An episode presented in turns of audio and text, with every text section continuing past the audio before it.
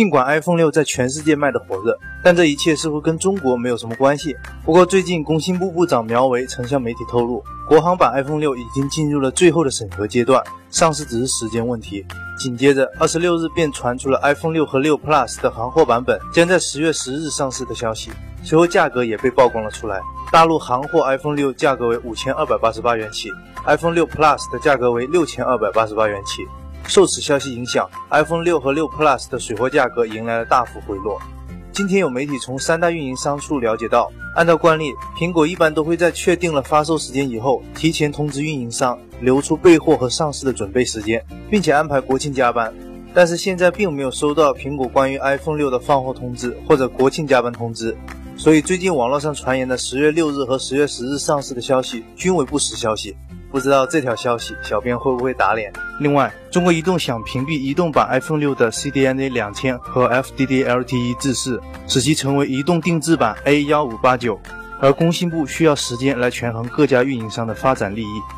说到新机，就不得不提最近炒得火热的 OPPO N 三，该机在 GSM Arena 网站上被曝光了参数。五点九英寸一零八零 P 屏幕，高通骁龙八零五处理器，三 GB RAM，以及一个可以旋转两百零六度的摄像头。而今天早上更是有网友曝光了另一组 N 三的渲染图，摄像头被移植到了右侧，采用了按压式弹片的设计。不过，要是摄像头真能做得这么薄，iPhone 六又何苦凸起来呢？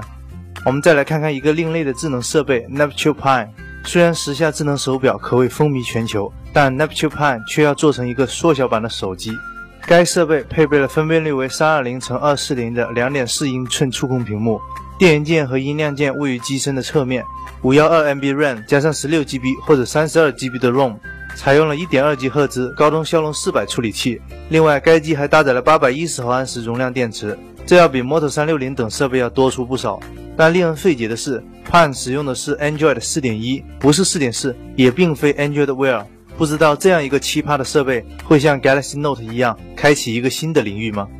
同样炒得火热的还有小米和华为。继和魅族微博论战之后，小米又把炮口对准了华为。二十六日下午，雷军发微博暗示华为在黑小米，而荣耀负责人刘江峰直接犀利的回复为“贼喊捉贼”。两天后，雷军又发微博并艾特余承东，称其需要管管华为终端。而余承东则回应，已经问过了荣耀团队，并没有黑过小米。雷军随后表示正在收集证据，看来这场论战是不可避免的了。不过此刻最为着急的并不是华为和小米，反而是罗老师，因为两家对峙，只有他插不上嘴。